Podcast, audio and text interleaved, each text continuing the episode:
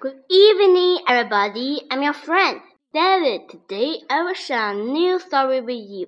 The story name is Sam and the Firefly. Number 5.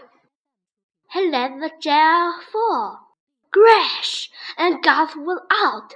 You can't see the car, Gus. You can't stop the train. You know what to do. Do it, said Sam. And the firefly did it. He made the wood soap. He did it fast and he did it big. He did a lot. He made a lot of big soap. Yeah, well, Gus, called Sam. At last you did a good trick. Look, it's soap. Look down there, a car on a track. Stop the train.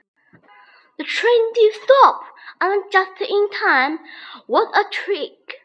They all said, a good, a good trick. He stopped the train, but Sam and Gus did not hear. They had gone away. Sam looked at Gus as the sun came out. Now the morning light is here, and no one can see your trick. It is time we went go to bed, said Sam.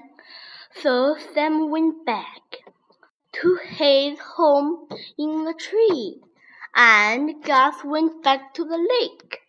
But night after night, when the moon came out, Gus and the firefly come back to play.